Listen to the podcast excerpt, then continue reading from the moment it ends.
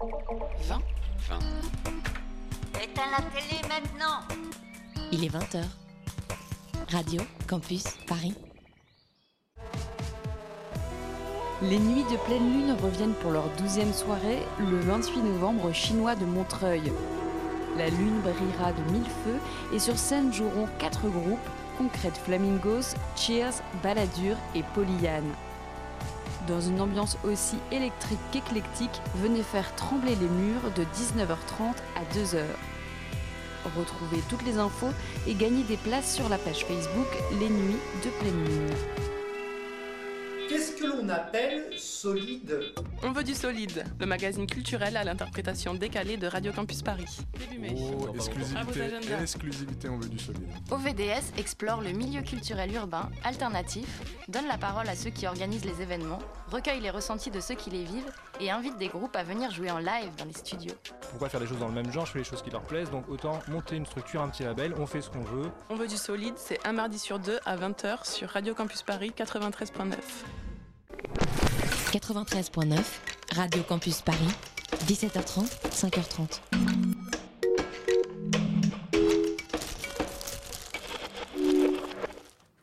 Il est 20h, c'est l'heure d'extérieur. non Down to business.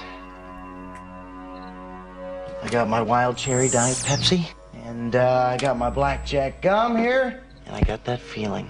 Mm, yeah, that familiar feeling that something rank is going down out there. Oui, non, non, vous vous trompez pas, il s'agit bien d'une apostrophe. hein. Voilà, je m'adresse à vous, chers spectateurs.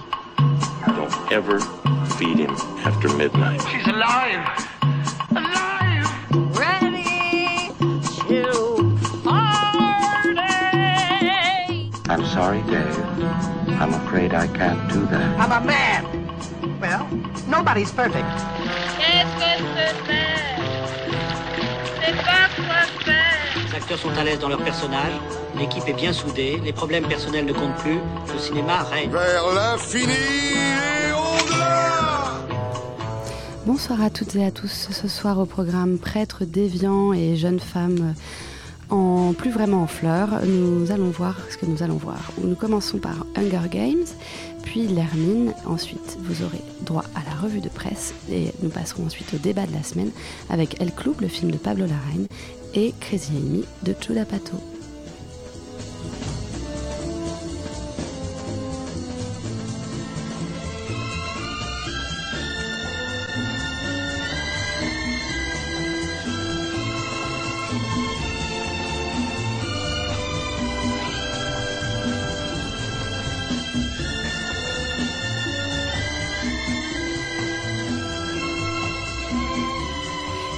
Commençons tout de suite par Hunger Games avec Elisabeth et Alexander. Elisabeth, ton avis sur le 100 millième volet de, de la saga Non, mais c'est que le quatrième en fait.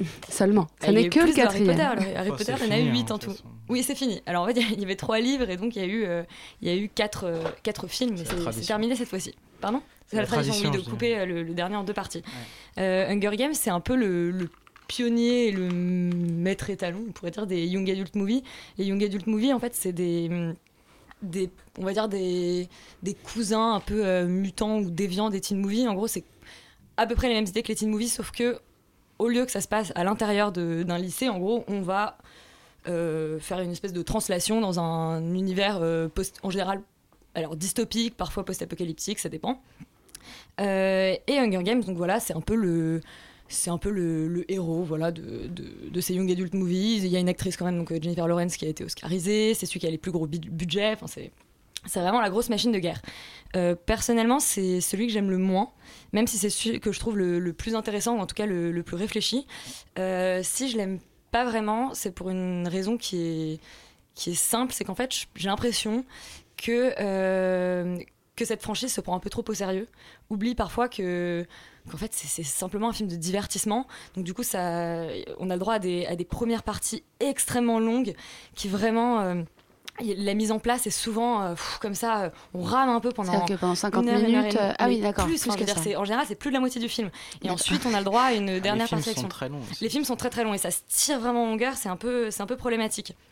Euh, et en fait, j'ai l'impression que c'est un vrai problème dans le sens où, pour moi, un blockbuster, c'est d'abord un divertissement et ensuite, ce qu'on appelle un blockbuster intelligent, ce serait un blockbuster qui arriverait à nous faire réfléchir à travers le divertissement. Hunger Games, ça se prend donc très au sérieux et, il a l'impression qu'il nous fait réfléchir avant de nous divertir, ce qui est un peu, ce qui à mon avis est complètement un contresens.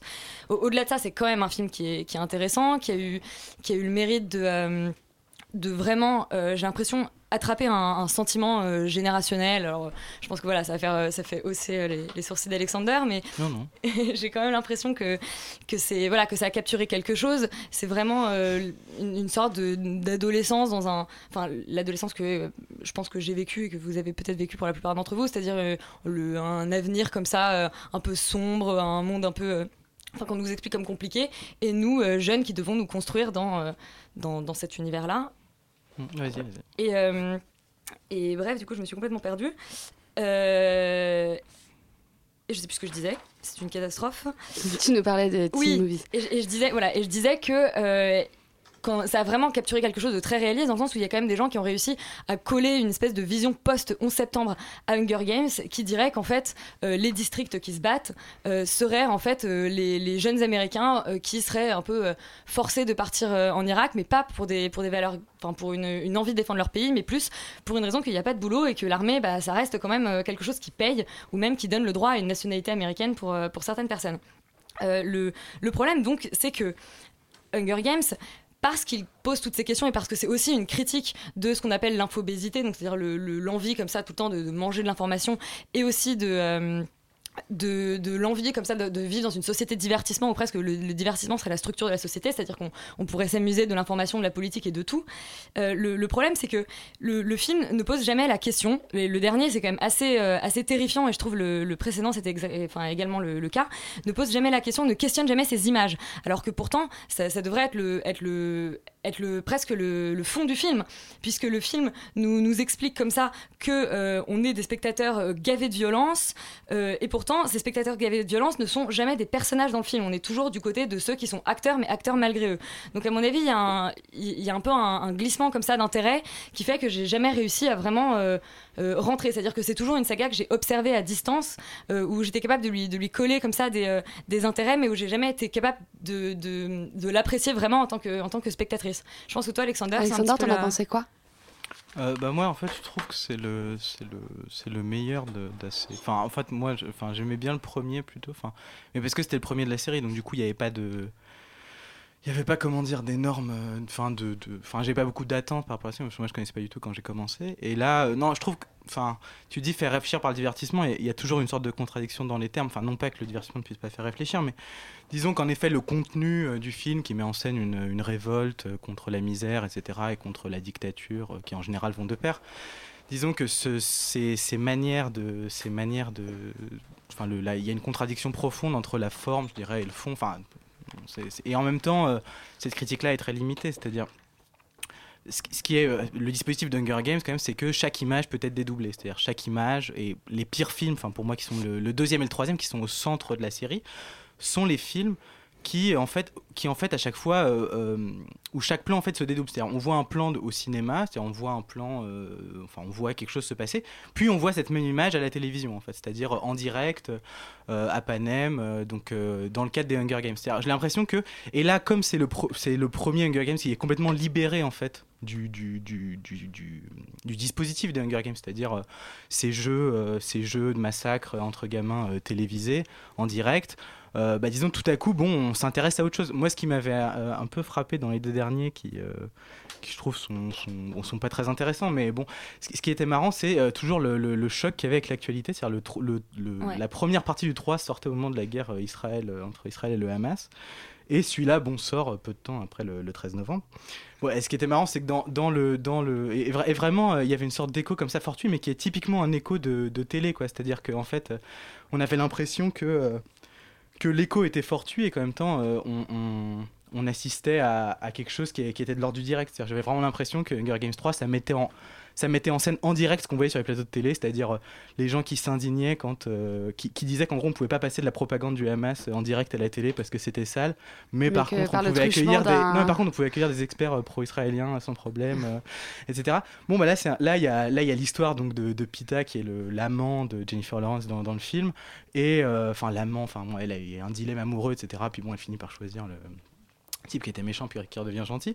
Euh, disons, non mais disons, là et là en fait, et ce type-là, il se trouve être un type complètement endoctriné. C'est-à-dire c'est un mec qui en plus est endoctriné par les gros méchants et il est endoctriné pour tuer, euh, pour en fait commettre un attentat contre euh, contre les, les, les, les rebelles en fait. Et donc disons voilà, il y a, comme ça le film rencontre parfois des trucs et c'est complètement fortuit. Et disons, euh, moi c'est le seul truc qui me le rend un peu sympathique, c'est la manière dont ce, ce mécanisme télévisuel, je dirais, de direct et, et, et, et ce film qui en fait euh, toutes les images du film ont un devenir télévisuel. C'est-à-dire en fait toutes les images des un et des premiers et deuxième volets se retrouvaient systématiquement dans le flux télévisuel dans le cadre du film en fait. Il y avait jamais de toutes les images étaient vouées à passer à passer à la télévision. Elisabeth, c'est un Non, mot mais- pour conclure. Ouais, en fait, dans ce que tu dis, et c'est ce que je reprochais au film, c'est que justement, on a une image qui se dédouble, mais le film ne pose jamais la question de savoir. euh, c'est-à-dire, on, on ne- on enfin, nous, on sait toujours laquelle est vraie et laquelle est une copie ou une mise en scène. On n'est jamais comme ça perdu dans ce flux sans savoir ce qui est mis en scène, ce qui est réel. Et je trouve que c'est un peu la, la, la limite du film. Après, je pense que quand même, si on a vu euh, tous les autres, il faut le regarder parce que le dénouement est quand même, je trouve, Enfin, disons qu'il y a une petite surprise. C'est pas aussi euh, manichéen qu'on aurait pu penser. Et ça, c'est c'est plutôt un bon point, même si bien sûr ça reste euh, très très codifié. Et c'est pas, c'est pas un grand film, mais j'étais plutôt étonnée pour un, un dernier de franchise que- qu'il ose à ce point-là euh, se, se délivrer comme ça de ses, de ses obligations de, de dernier épisode. D'accord, donc une toute fin, euh, une toute fin d'épisode, de toute fin d'épisode. Oui, disons plus- que plutôt ça, reste intéressant. Enfin, les la- 30 les dernières 30 minutes dernières sont minutes être intéressantes intéressantes. parce qu'elles sont surprenantes et, et parce qu'elles osent des choses. D'accord, très bien. On va passer à l'Hermine, dont on va écouter un extrait. Je déclare l'audience ouverte. C'est le président de la cour d'assises. Je vous demanderai de rester debout, s'il vous plaît, monsieur. On l'aime ou on le déteste. Bonjour, monsieur le président. Je suis partie civile pour le ministère Très bien. Sur l'affaire UBS. Allez, bonne journée. Au revoir. Je vais vous demander vos noms, prénoms, âge, profession. Beuclin, Martial. Monsieur, monsieur, je vous demanderai de regarder dans la direction de la cour, monsieur. Nous allons procéder Et pour nous parler de l'Hermine, le dernier film de Christian Vincent, sorti la semaine dernière, nous accueillons un petit nouveau, Ali. Bienvenue, Ali. Bienvenue donc euh, à moi. L'Hermine, c'est l'histoire du président de cour d'assises Michel Racine, qui doit, aux côtés de la jurée Dite Lorenzen-Cotteret, juger un père pour infanticide. Michel Racine est joué par Fabrice Lucchini, Dite Lorenzen-Cotteret par Sitze Babette Knudsen. Le film commence sur un noir. On n'entendait pas raisonner, puis la voix de l'huissier crie La cour Là, un effet de fondu nous révèle Fabrice Lucchini. Il tousse, il se passe de l'eau sur le visage, puis il se regarde dans le miroir des toilettes. Donc dès le début, on nous montre un personnage qui est au plus bas. L'acteur lui-même est écrasé par son image, c'est la figure du miroir qui dédouble un Lucchini dégoulinant, presque collé à la glace. Il se relève à peine et c'est seulement pour voir sa mine complètement défaite. Cette amorce va servir à dessiner la trajectoire du personnage, celle de sa résurrection. Ce qu'on a au début, c'est un personnage au bord du précipice, il n'a à vrai dire plus rien à lui. C'est un mort-vivant, il déambule dans la nuit euh, dans les rues de Saint-Omer, il tombe par terre et la légende ne l'aide même pas, hein, parce qu'on ne veut plus le toucher, c'est un pestiféré cet homme. Et pourtant, après cette scène où il se vautre pitoyablement dans la rue euh, près d'un bar à hôtesse, il trouve un médecin. Alors ce n'est pas encore diteux, mais c'est un médecin qui va l'aider, lui donner une dose de médicament, sa dose, pour lui permettre de continuer à travailler, de faire ce qu'il lui reste à faire, de survivre au final. Donc ce mort-vivant arrive au palais de justice, et là, il met sa robe. Alors ça peut vous paraître anodin. Après tout, on est habitué à voir les Éric Dupond-Moretti, les Jacques Vergès hanter les écrans de télé vêtus de leur robe noire à col blanc et hermine discrète. Mais là, c'est important, car de l'aveu même de l'acteur, l'habit a défini son jeu. Et c'est compréhensible. De son aveu encore, Lucchini ne comprenait rien, absolument rien de ce qu'il disait. Mais la robe, mais l'hermine, mais le rouge, ça, ça, ça l'aidait énormément. Car lorsque le tissu vous pèse lourdement sur les épaules, lorsque démuni de poche, vous êtes contraint soit de croiser les mains devant, soit de croiser les mains derrière, soit encore de les laisser pendre le long du corps en accentuant par là même les effets de verticalité qui peuvent naître du champ pictural de la justice. À ce moment, vous êtes, que vous le vouliez ou non, juge. Vous êtes le juge. Vous portez la robe et vous allez juger des hommes. C'est une fatalité. Rappelez-vous de cette fatalité qui a touché Frollo dans Notre-Dame de Paris. Rappelez-vous de la robe noire à capuche que portait Maurice Sarfati dans le film de 56, caché derrière un pilier à écouter Phébus parler d'amour. Rappelez-vous quand il a dû quand il a dû. euh, euh, pardon. Rappelez-vous de Henri Fonda dans 12 ans en colère quand il a dû délivrer un enfant de la vindicte populaire. Le costume blanc et large. Le costume, c'est un des attributs du sacré. C'est un des éléments du sacerdoce. Ça vous rappelle qu'on vous a adoubé, qu'on vous a fait prêter serment, que vous avez juré. Que vous avez ici juré de rendre justice et de n'être que la bouche de la loi, article 5 du Code civil. Ô juriste, toi-même tu sais. Alors je ne vous dirai pas où va ce film, mais je peux vous annoncer qu'il est d'un grand académisme, les plans larges sont rares et servent à intermédier entre deux plans à faible profondeur de champ. Dans le dialogue judiciaire, ce dialogue judiciaire se fait en plongée contre plongée, plongée sur l'accusé, les témoins ou les experts appelés à répondre à un juge filmé en contre-plongée. Mais ces inclinaisons sont très très faibles, et cela dénote du paternalisme du juge qui, selon et sur conseil d'Olivier Leurent, ancien président de cour d'assises, est nécessaire. Mais voilà, pour certains spectateurs habitués des prétoires, voilà où le bas blesse. Car ce film est bon, ce film est blanc. Ce film porte une neutralité de la justice qui tend tout de même beaucoup vers le positif.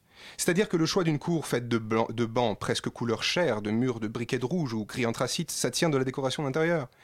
Et de quel intérieur? D'un intérieur neutre qui permet à l'acheteur d'un bien ou à l'usager d'un service public de se sentir bien, car il pourra y projeter ce qu'il veut. Ce neutre ici fait tendre l'image et donc le film vers un apaisement, vers un calme et une clarté de la justice. Et c'est intentionnel, Christian Vincent, le réalisateur, disant qu'il ne veut pas condamner, qu'il voulait donner à cette justice fran- française une image apaisée. Néanmoins, le film entre les mains du spectateur échappe au réalisateur et on peut y déceler une critique du monde judiciaire. Les juges et auxiliaires de justice connaissent la misogynie, ils se plaignent de la trop grande féminisation de la profession et du nombre de femmes parmi les jurés, et il est à déplorer que les juges assesseurs se permettent encore d'influer sur les décisions des jurés en leur disant par exemple que les avocats de la défense vont utiliser tel ou tel procédé, euh, et comme ça influer sur la décision euh, des jurés qui doivent normalement être libres. Cette irrégularité semble ne rien changer et pourtant elle change tout. C'est donc un film apaisé et apaisant que nous offre Christian Vincent. Dans ce film, vous apprendrez avec pédagogie comment se déroule un procès d'assises et vous apprécierez que justice soit rendue équitablement. Vous sourirez et vous aimerez le couple Nutsen Lucchini. Vous serez heureux. Merci beaucoup Ali pour ce premier essai. Euh, on va passer tout de suite à la revue de presse. Ne répondez jamais à la presse, utilisez toujours un préservatif.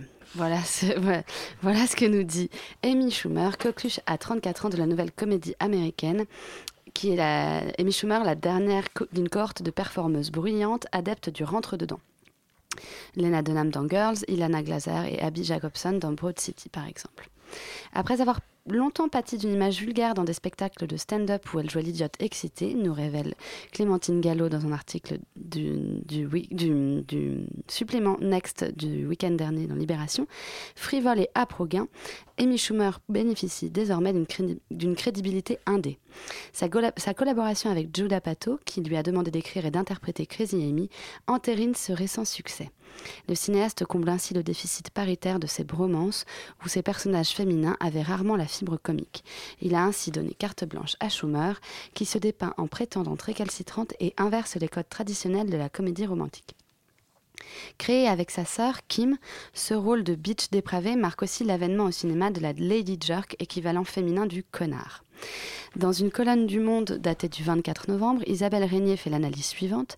Sous l'influence d'une nouvelle génération d'actrices, réalisatrices, scénaristes, productrices, dont le pouvoir s'affirme chaque jour un peu plus, les lignes bougent. L'arrivée sur les écrans d'une héroïne de type nouveau, la femme âgée de 35 à 50 ans, professionnellement accomplie, désirable et sexuellement active, imposant une beauté nouvelle sans botox ni Photoshop, en est un signe manifeste. Pre- Prenons Crazy Amy, dit-elle, de Judah Pato, qui est sorti le 18 novembre en salle. Réalisée par un homme, mais scénarisée, interprétée et conduite par Amy Schumer, cette comédie romantique est centrée sur une New-Yorkaise de 35 ans, menant une vie de bâton de chaise, passant ses soirées à boire et à danser, et ses nuits dans les lits d'inconnus qu'elle jette comme des Kleenex. Cet âge qui est le sien, comme ses défauts physiques, nourrissent le burlesque de l'actrice qui évolue moulée dans des mini-jupes outrageusement courtes, juchée sur des talons aiguilles qui se désolidarise de son corps sitôt avalée sa troisième margarita. Égoïste, drôle, parlant de sexe avec un bagou et une frontalité irrésistible, Amy s'inscrit dans la lignée des héroïnes décomplexées de la série Sex and the City et de leur petite sœur, Lena Dunham, qu'on a déjà citée, dont l'exhibitionnisme militant, dans Girls, a apporté un coup violent aux normes de la féminité telles que véhiculées par les médias. Clémentine Gallo, elle, euh, poursuit en disant euh, que, euh, que, que Amy Schumer s'est fait connaître euh, d'abord en 2013 euh, dans son émission Potage sur la série Comédie Centrale qui s'appelle Inside Amy Schumer, je vous laisse traduire, composée de courts sketchs où elle se met en scène, par exemple affublée de trois anus ou bien s'accouplant avec un soupirant égaré dans son vagin. Paillardes et régressifs, ces vidéos virales ont récemment relayé les doléances d'une partie de l'industrie sur le vieillissement ou l'assignation à la beauté. Certains épisodes évoquent ainsi le dernier jour baisable d'une actrice et les inégalités salariales à Hollywood. Féministe engagée, favorable au contrôle des armes à feu, la nièce du sénateur démocrate Chuck Schumer a toutefois été critiquée pour son peu de sensibilité aux questions raciales. Elle a depuis fait son mea culpa. Euh, consécration, après avoir signé un contrat d'édition de 8 millions de dollars, soit environ 7,5 millions d'euros, Amy Schumer est actuellement en train d'écrire à quatre mains une comédie avec Jennifer Law- Lawrence, l'autre power girl du moment qui caracole en tête du box-office américain.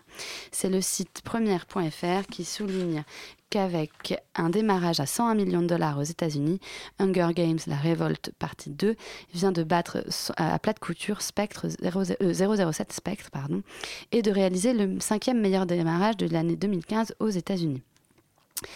Euh, Hunger Games prenait tout le monde par surprise avec un démarrage à 152 millions en mars 2012. L'embrasement établissait un record du meilleur démarrage de novembre avec 158 millions en 2013. Puis la première partie de la révolte a déçu avec seulement 121 millions l'année dernière. Et cette deuxième partie vient donc en dessous des estimations américaines d'un démarrage qui, qui, estimait le démarrage à plus de 120 millions. On se rassure pourtant, le film est programmé pour être un hit, les critiques US sont très bonnes, les vôtres, euh, Alexander et Elisabeth, n'étaient pas si mauvaises, et le public ado et adulte euh, encore, euh, est, encore conquis par les aventures de Katniss. Après tout, si la Révolte partie 2 termine sa carrière comme la partie 1 aux États-Unis, qui a fait 337 millions, le pire score des trois films déjà sortis, les deux films auront rapporté en fin de compte plus de 760 milli- 70 millions de dollars, largement plus que leur budget combiné. Et c'est tout ce qui importe. En fait, estimez-vous heureux que la révolte n'ait pas été coupée en trois, conclut Sylvestre Picard sur première.fr. Et une dernière petite chose, on peut indiquer que la, tenue, de, la tenue de mademoiselle euh, Lawrence sur, la, sur les sur les affiches euh, n'est pas du goût de tous. C'est la raison pour laquelle, et c'est le Guardian qui le révèle, euh, certaines villes en Israël, notamment Jérusalem, ont interdit, ont interdit, ont interdit Jennifer de figurer sur les affiches. Voilà. On va maintenant passer à un peu de musique. On va écouter Time Impala, Let It Happen.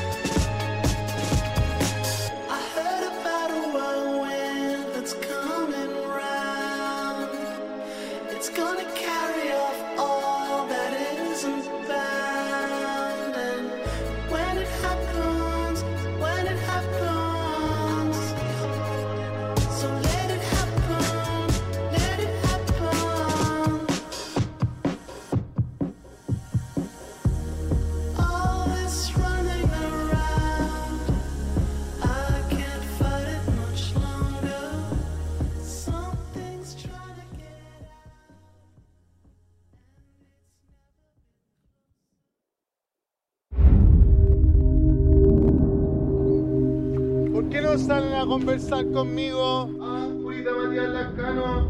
Estoy tocado por el Señor.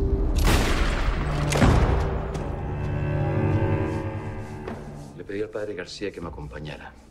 Él es director espiritual. Tiene mucha experiencia en situaciones de crisis. Es un hombre muy preparado y muy hermoso.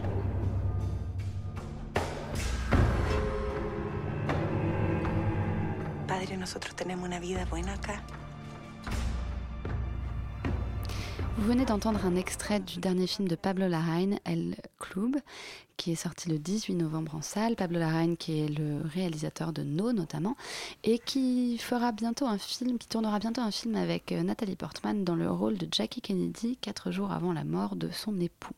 En attendant, on s'intéresse donc à El Club, un film euh, qui raconte euh, l'histoire hum, d'une petite communauté de prêtres bannis au fin fond du Chili après avoir commis des actes pour le moins criminels et qui passent le temps en organisant des courses de lévrier dans un, petit village euh, au bord de la mer.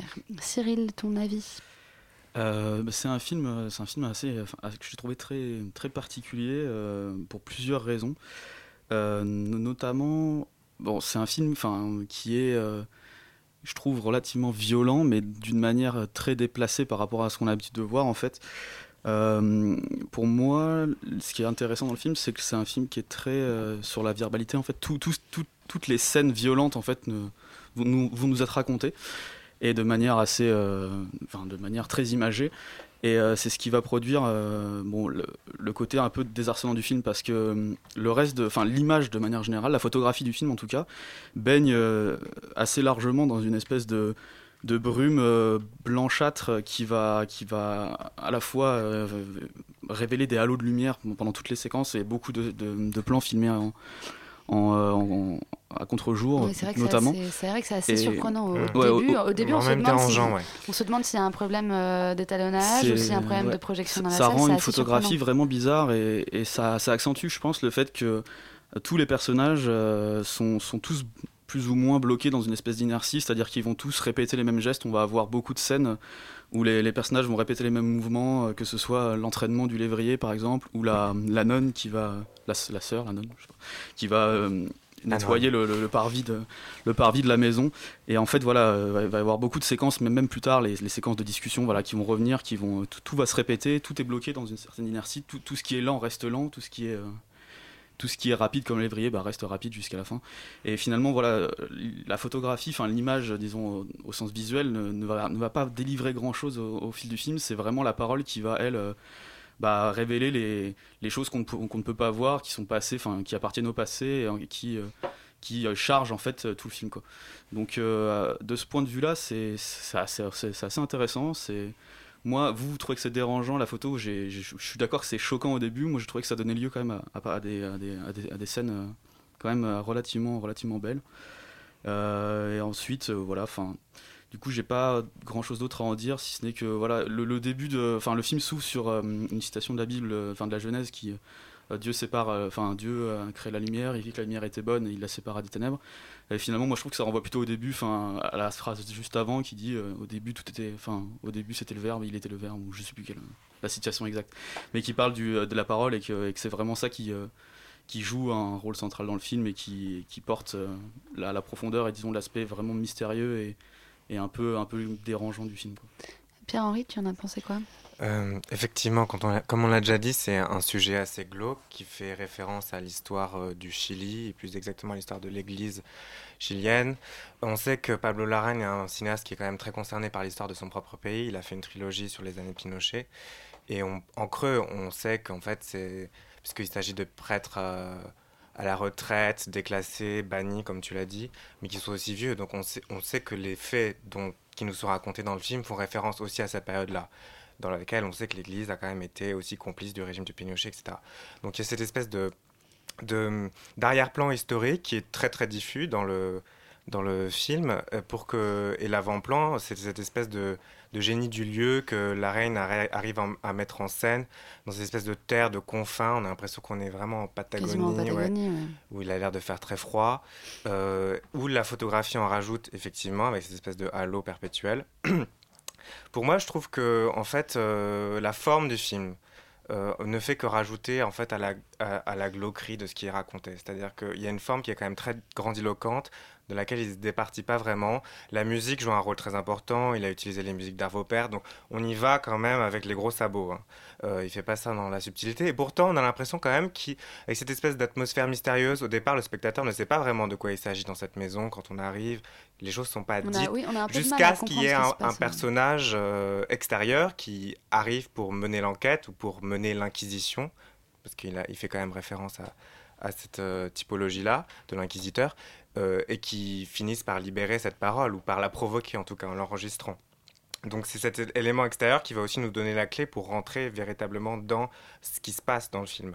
Euh, mais bon, il a, il a utilisé des lentilles optiques des années 60, c'est ce qu'il a raconté dans, la presse, euh, des filtres, les mêmes filtres que Tarkovsky utilisait dans, ses propres films. Donc c'est un, un cinéma très référencé comme ça, mais dans lequel en fait, qui, finit par étouffer un peu dans sa propre forme, comme, euh, comme euh, il filme aussi l'étouffement de cette communauté qui va pas réussir à s'en sortir et, et- et qui va aussi finir par nous faire étouffer nous en tant que spectateurs au fur et à mesure que le film se déroule. Ah, Euh, moi, je trouve que je trouve que l'atmosphère est parfaitement suffocante. Alexander, Mm. je sais pas ce que tu en as Il pensé. y a d'ailleurs mais- une scène d'étouffement assez, assez atroce dans le film. Parce qu'il y a quand même une violence des images à un certain moment donné. Oui.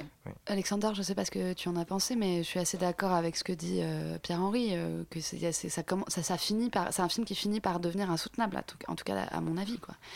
Oui, oui, après, enfin, disons insoutenable, oui. Enfin, ce qui est raconté d'emblée, disons que la parole, elle est libérée avant que le, le directeur spirituel vienne. C'est-à-dire Mm. qu'elle est libérée dès que le, le villageois, enfin, la victime euh, de, de sévices sexuels euh, de l'époque euh, vienne euh, raconter à haute voix, quand même, je veux dire, euh, fasse le récit un peu désordonné, un peu chaotique des, des abus qu'il a subis.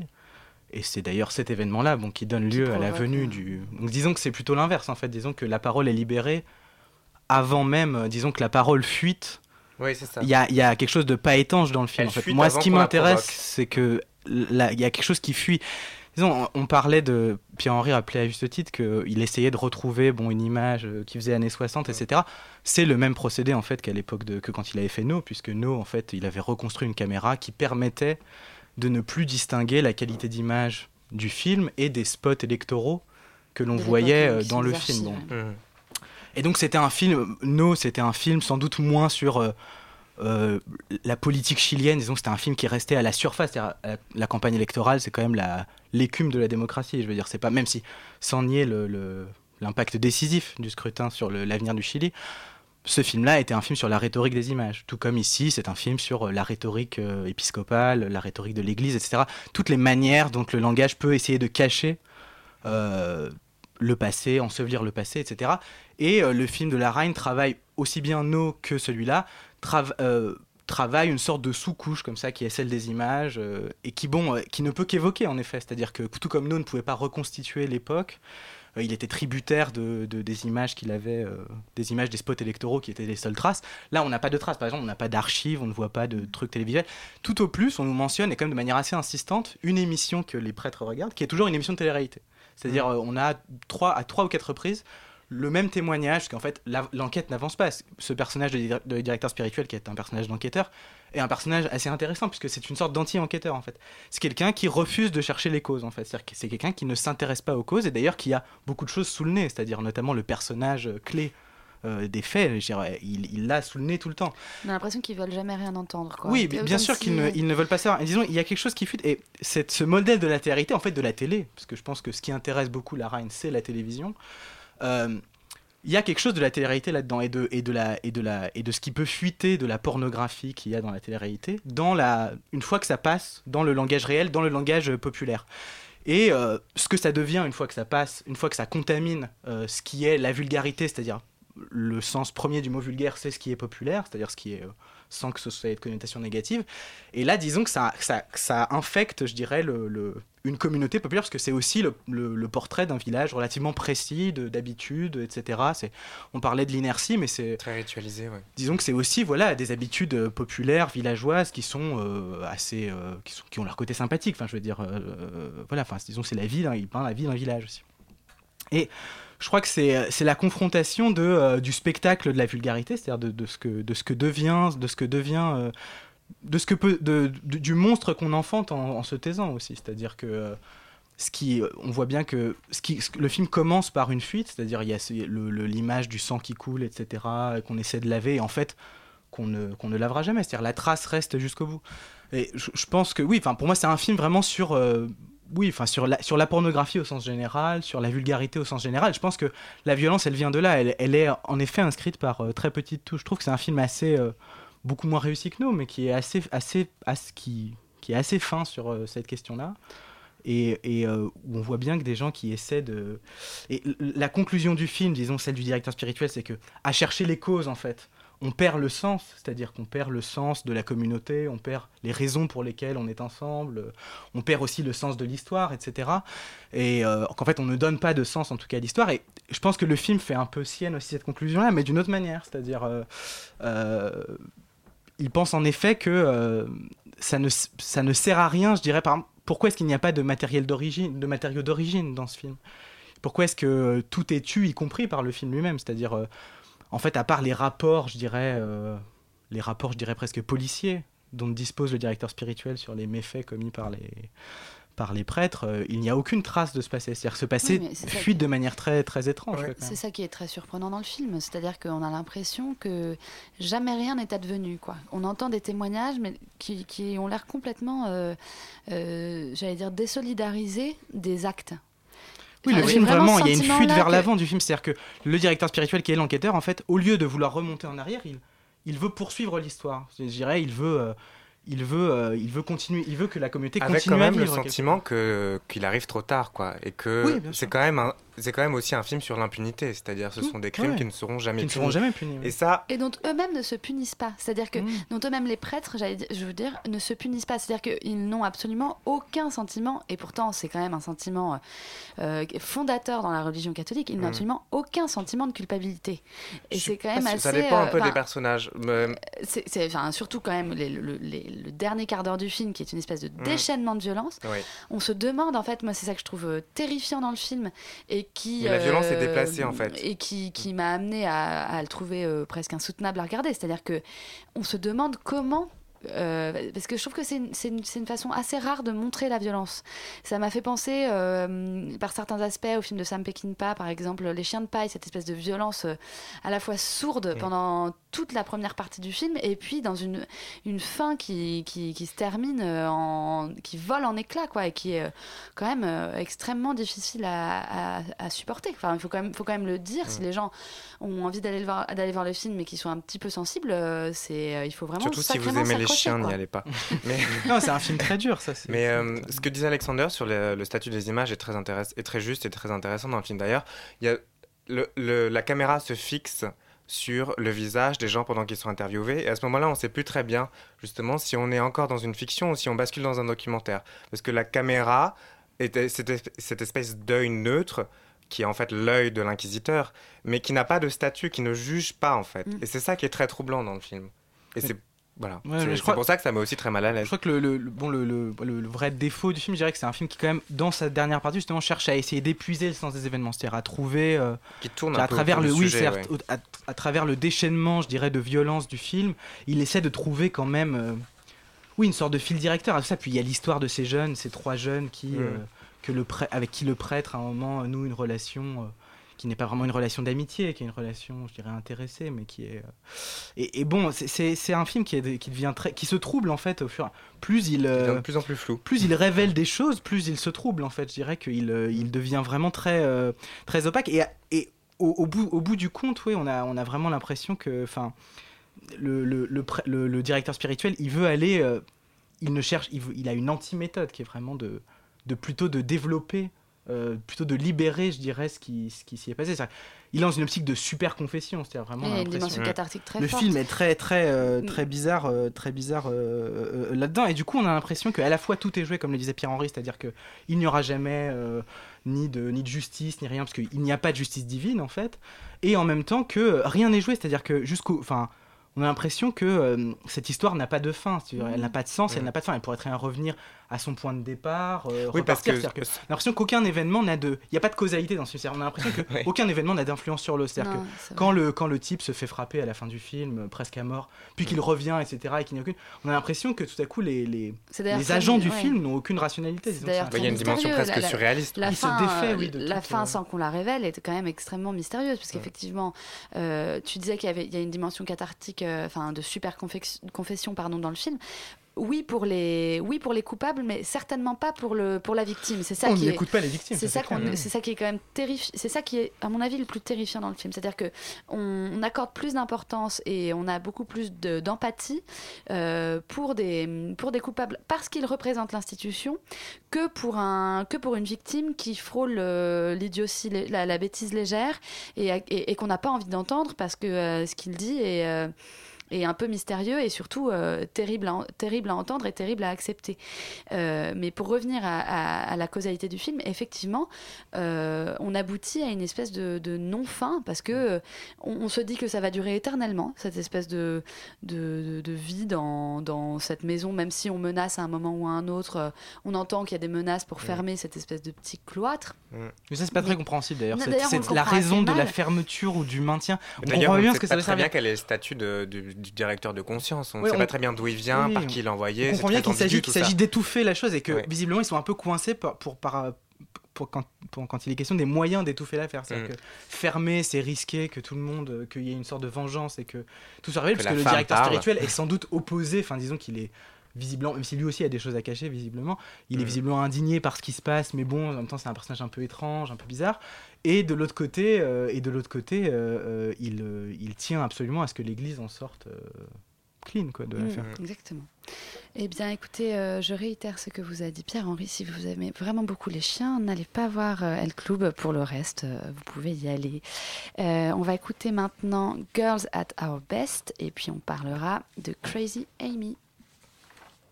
thank you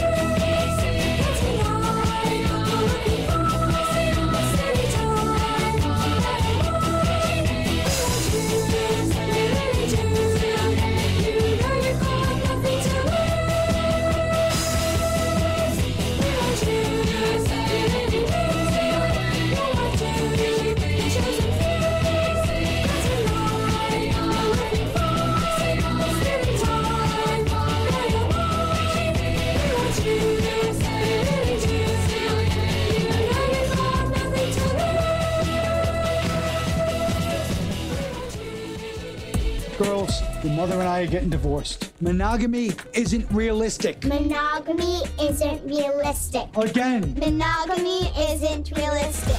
I didn't understand that word at the time, but now I know exactly what he was talking about. Saturday, I would love it if you were my date. I can't do that because, like, you and I won't ever see each other again. I Wake up late every morning, manager's calling, I'm still yawning.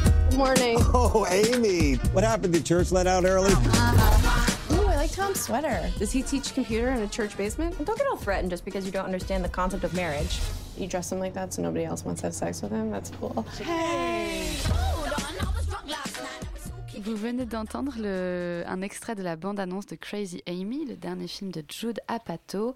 Euh, il s'agit donc de l'histoire de Amy, qui a 35 ans, qui vit à New York, euh, qui boit beaucoup d'alcool, qui s'envoie beaucoup en l'air et euh, qui vit une vie qui lui convient parfaitement bien, jusqu'au jour où elle tombe amoureuse. Et là, les choses vont changer. Elisabeth, qu'en as-tu pensé? J'étais en train de manger, attends. Euh, Qu'est-ce que j'en ai pensé? Je suis pas une grande fan d'Apato. Euh, je trouve que c'est un réalisateur réactionnaire, comme on est beaucoup à le penser autour de cette table. Euh, et ce qui m'a le plus gêné dans le film, c'est qu'en fait, Amy Schumer, c'est une humoriste que je trouve très drôle. Euh, et, qui... c'est ça qui t'a dérangé, c'est qu'elle Non. soit vraiment très drôle. Ah non, je vais, je vais venir. Le, le problème, c'est ce qu'il en a fait dans le film.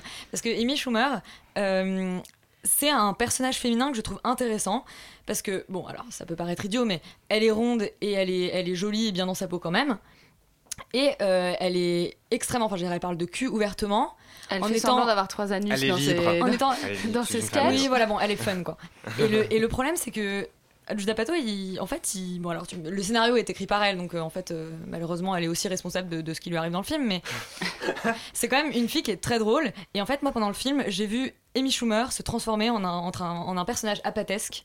Et je trouve ça hyper dommage. C'est-à-dire que du coup, euh, elle est fun au début, et puis comme les trois quarts des personnages d'Apato, eh ben, elle est fun que pendant les 30 premières minutes, et ensuite on s'emmerde, ça devient une fille voilà qui est amoureuse, mais elle se demande si elle peut vraiment être amoureuse d'un garçon parce qu'on lui a dit que la monogamie ça n'existait pas, et en fait, oh bah, elle découvre que finalement être monogame c'est bien. C'est quand même vraiment inintéressant dans ce sens-là. J'aurais largement préféré voir l'inverse. Je pense qu'on aurait tous préféré voir l'inverse. Dire, ça aurait été un tout petit peu Ah plus bon novateur. D'accord, Bah oui, voilà. Et c'est toujours le principe de, de Apato. Il prend des personnages qui sont euh, en général antisociaux. Alors en général, en plus, c'est souvent lié à la sexualité. On a quand même donc le puceau ou la nympho. Et puis finalement. Il les fait devenir des, des, des êtres en couple. Et il a, il a une espèce d'obsession du couple comme ça que je, que, enfin, que je comprends pas Oui, très bien. qui était déjà très dérangeante dans euh, 40 ans mode d'emploi, enfin qui est pareil dans, dans, dans ses films précédents. précédents. Et je, et je trouve qu'en plus, il y a, il y a- y a un, un problème là-dedans, c'est quand même qu'il traite les, les personnages célibataires euh, presque comme des déviants en fait, enfin je veux dire comme des, comme des anormaux qu'il faut normaliser. Et ça, ça enfin, c'est un. C'est quand même un, pro- Merde, un propos. quoi. Non mais c'est Ah. un propos qui, qui me gêne quand même. C'est-à-dire que Amy, c'est une, c'est une fille célibataire qui est comme ça. Et ben oui, je suis célibataire en ce moment et je, me- je m'en porte très bien. Mais euh, Ah, on voit. hein. Amy, c'est c'est- c'est une fille, je veux dire, bon, bah voilà. Pato, elle, elle- enfin, je veux dire, elle fait ce qu'elle veut et on est obligé de nous justifier ça en nous disant, bah voilà, son père était déviant aussi, il trompait sa mère, euh, c'était un, c'était un type qui couchait avec tout le monde, donc voilà, elle a, elle a hérité comme ça d'une pathologie génétique. Enfin, c'est- c'est quand même un peu bizarre comme, euh, comme langage. Je suis assez d'accord. Cyril, qu'en as-tu pensé? Oui, je suis d'accord euh, avec, avec ce que vous dites euh, en termes de discours. Alors, euh, Tu me vois maintenant pour- Non, vous, l'Assemblée. J'ai senti comme une vague d'acceptation en- dehors d'Alexander qui, qui, qui projetait plus de autre chose. Mais euh, non, non, mais en fait, je- oui, je, je suis, je suis absolument d'accord. C'est, j'allais dire, est-ce que c'est dommage? Enfin bon, en tout cas, c'est un fait que ce n'est pas, pas un réalisateur progressiste. Euh, ça me choque pas quand il fait des bons films, en fait. Euh, c'est plus dommage quand les films Mais sont. quand euh, qu'il a le droit, il a le droit d'être un connard quand c'est drôle. Bon, en il a gros, fait un peu trois bons films. Ah oui, non, il a fait des. Il a fait trois très bons films, puis deux moins bien. quoi. 3, 3 ça fait pas. Enfin, deux et demi. Quoi. Ouais. Ouais, les- si- si Bon, les c'est maths, c'est bon. fini, allez. Euh, Euh, 40 ans euh, toujours plus avec le mode d'emploi, c'est très bien. C'est, Ok. c'est drôle en tout cas. Mais c'est un fait de- Euh, Oui, bah après, il y a Fine People qui. Laissons. Cyril s'exprimer. euh, enfin, non, mais de toute façon, moi, ça va être euh, rapide. hein, c'est donc voilà, j'ai, euh, j'ai surtout la sensation, enfin, je, trouve- je trouve surtout, dommage que le film soit, soit, soit pas très drôle. En tout cas, il est drôle pendant le, les, les, la- les premiers, les premières trois quarts d'heure. Euh, il est drôle de manière un petit peu, un petit peu lourde, moi je trouve. C'est-à-dire que enfin, c'est à grand coup de références culturelles. C'est rig- ça va un moment, et un- après c'est juste ennuyeux et on finit par, par s'enlacer. Euh, voilà, la, la première réplique du film, donc c'est quand même une blague sur Game of Thrones. Euh, ça fait rire aujourd'hui, voilà. Est-ce que ça fera rire dans, dans deux ans, euh, quand tout le monde se rendu compte que cette série est nulle à chier, par ailleurs enfin, euh, Je ne Il y sais a autre débat. Tout le monde grade ce soir. Mais, mais voilà. après, bon, tu parlais de- du fait de prendre des gens de stand-up et de les mettre au cinéma que c'est pas toujours réussi. C'est marrant parce que ça fait, ça, ça fait le cas aussi pour Louis C.K. Et donc ça peut être un. Ouais, un sujet pour Larry David, c'est pas- c'est pas- Ouais, pas- voilà, pas exact. très Donc c'est quelque chose qui visiblement a l'air très dur. Enfin, en tout cas, euh, qui est peu réussi. Et, euh, et donc du coup, bah. C'est comme quand euh, Kev Adams fait des films. Peut-être. euh, Ah, ah. Ah. On peut parler d'Aladin hein. aussi si vous voulez. Enfin voilà, donc euh, je, vais, euh, je vais laisser la parole. euh, À Pierre-Henri, par exemple.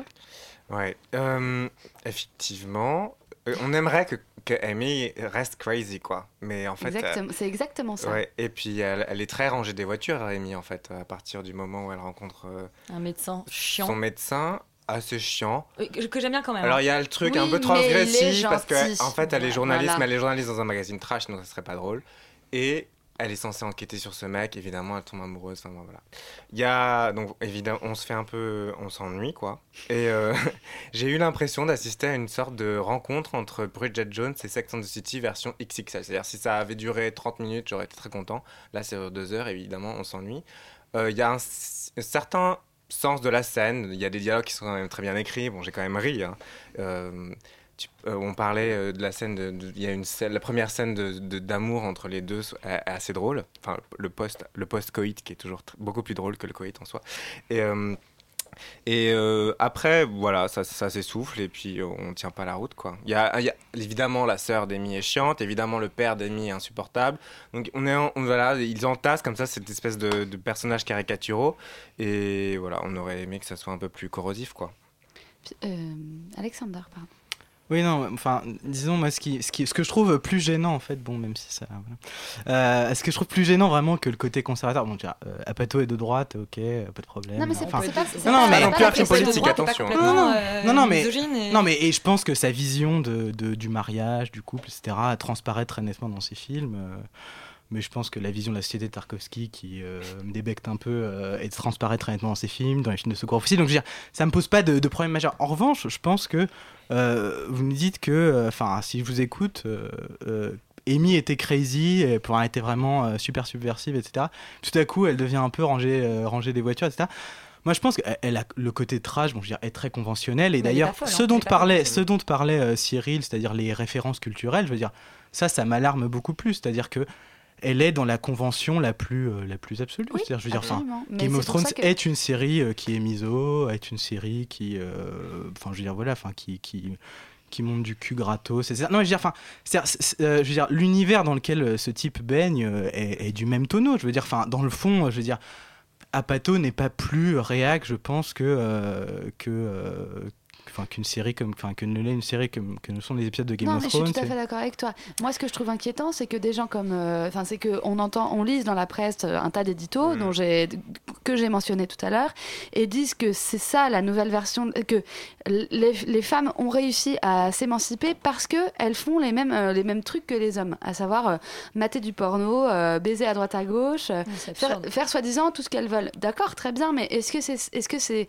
c'est à cette aune qu'on mesure euh, la libération de la femme Peut-être, mais peut-être pas. Enfin, je pense que c'est un peu embêtant de dire que euh, euh, que le film de, que ce film euh, rachète un peu les, les les débordements misogynes des films précédents, parce qu'en fait, je pense que d'une part c'est faux, il il ne l'est ni plus ni moins, et en plus, je pense que c'est pas du tout comme ça qu'on mesure, euh, qu'on mesure euh, la liberté et la libération des gens, que ce soit des hommes ou des femmes. Ouais, les- ni les femmes ni les hommes Voilà. ne sont libérés dans ce Enfin, je pense que les que hommes je sont pas très gays. libérés non plus. Ni les gays, ni les... Non, mais je veux dire, enfin, à dire vrai, je pense que ce- le, le, le, le monde d'Apato est relativement restreint, je veux dire, dans le fond, assez pauvre. Enfin, je veux dire, en fait, mais en même temps, ce qui est intéressant chez Apato, c'est ce côté très... Parce que, quand même, bon, euh, je veux dire, pour défendre un peu Apato, le premier Apato, je dirais, c'est un type qui, je trouve, qui est un des meilleurs scénaristes euh, de comédie américaine.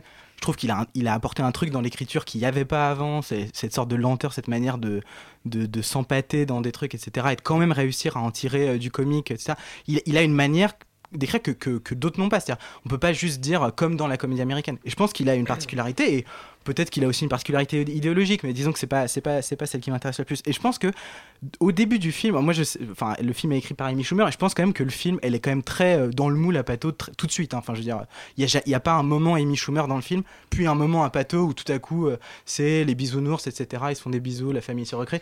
Je pense que c'est pas vraiment ça, parce qu'en plus, je pense que Pato, c'est pas complètement ça. Faut, faut pas non plus réduire euh, Pato à un type complètement familialiste, etc. Il est pas d'extrême droite non plus. Enfin, je veux dire, faut, faut, faut pas déconner. pas le type C'est pas du tout ce que, c'est pas du tout ce qu'on Non, mais disons- Moi, ce que je reproche au scénario, c'est justement que Amy Schumer, il aurait pu, tu vois, essayer de construire un couple avec un type comme ses personnages à lui, c'est-à-dire un couple fait de deux personnages que, bon, que lui considère déviants mais qui sont un petit peu fous. Et là, il lui oppose en gros une version masculine des de ses personnages féminins chiants. Ouais. Donc, enfin, tu vois, dire, on, on a, on a inversé les, Je, je on a inversé les rôles, mais moi ça, je suis pas choqué pas- par le personnage de Billy Hader, enfin par rapport Ah, à ses autres personnages masculins. je Non, je veux trouve dire, sympathique, non, mais je, non, mais- le trouve pas, non mais je le trouve pas euh, si différent des, des autres personnages masculins d'Apato. Enfin, je, je trouve pas, je trouve pas que ça, je pense juste que ça s'affadit Apato, c'est tout. Je pense qu'il n'arrive pas à, il n'arrive pas à faire avec euh, pourtant le, le- le- un, un monde qui est le même peu ou prou qu'avant. Je, je pense que ces films d'avant étaient plus simples, plus euh, plus directs, euh, etc. Et là, là, ce qui, ce qui, ce qui m'avait l'air pas mal dans la première partie, c'est du point de vue de l'écriture, le fait que la trivialité du langage, c'est-à-dire la manière très triviale dont on décrit les choses est très simple en fait. Il y avait un- une pente très dépressive, c'est-à-dire j'ai l'impression que plus on plus le, le langage trivial, etc., et qui s'appauvrit de film en film chez Apato, creusait, creusait une sorte de de couche comme ça où où il y avait où il y avait plus rien. Et j'ai- disons, j'ai l'impression que le film par-dessus ça, euh, construit en fait ce que construisent tous les films d'Apato de manière normale, euh, c'est-à-dire un couple, euh, une famille, etc., des moments de Ouais. réconciliation. Et j'ai l'impression donc, ça, que ça- tout simplement que ça ne colle pas, c'est-à-dire j'ai l'impression plutôt que c'est il y a des morceaux de films comme ça qui ne collent pas. Amy Schumer, disons, moi je la connaissais pas avant, euh, j'ai pas plus envie de la connaître maintenant, même si apparemment euh, c'est très, c'est très marrant, mais, mais disons voilà, enfin ça me, ça me, euh, disons dans ce film-là en plus, elle ne m'intéresse pas, c'est-à-dire je ne vois pas ce qu'elle a d'intéressant dans ce film-là, ni comme actrice, ni dans la manière dont le film est écrit.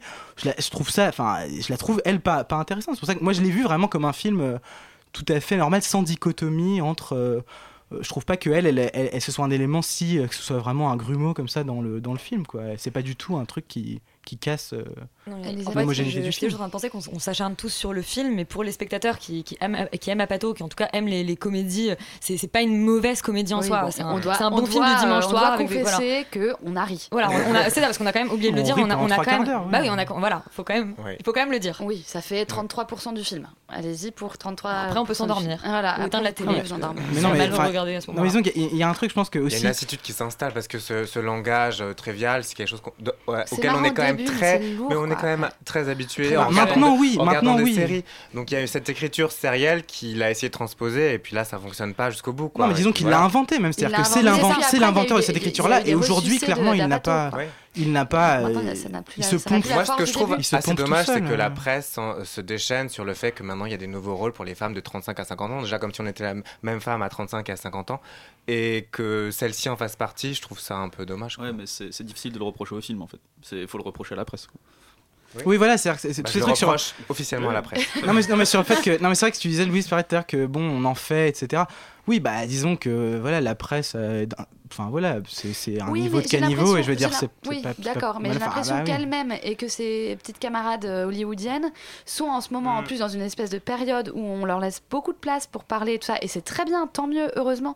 Mais euh, du coup, je trouve que leurs, leurs revendications sont parfois un peu euh, décevantes et pas très. Enfin voilà, euh, Oui, je leur demande pas d'être prix Nobel tout autant qu'elles sont, hein, mais euh, je trouve que, que le, le niveau de leurs, de leurs exigences et le, le, le, le- la- la- la- le type d'exigence qu'elles ont euh, est un peu, comment dire, un peu gênant, je trouve. Et je pense surtout, qu'elles avaient un niveau d'exigence euh, accept... enfin, qu'on trouverait acceptable, euh, elles ne joueraient pas dans ces films-là. C'est-à-dire que et elles ne joueraient dans presque aucune comédie américaine, parce qu'en fait, je veux dire, Bah, dans il n'y a pas de, il n'y a pas de, je veux dire, Dans ce cas-là, tu leur, tu leur exiges un niveau qui est supérieur à celui de leurs hommes.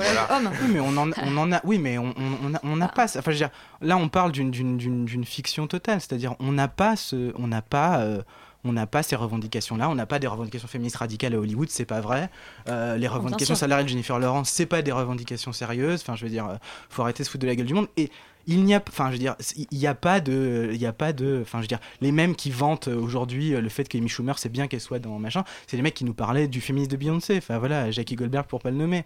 C'est des mecs comme ça quand même qui, je veux dire, c'est des types qui sont des charlatans, enfin je veux dire, qui manipulent des références, qui ne savent pas de quoi ils parlent. Donc je veux dire, si on veut parler du féminisme et des- de l'émancipation des femmes, on parle d'autre chose que d'Apato. Disons, après voilà, si on parle d'Apato, il faut parler, il faut parler de ces films. quoi. Mais c'est rigolo. Eh bien, on aura peut-être l'occasion de reparler quand Judah Pato ressortira un film. À la semaine prochaine.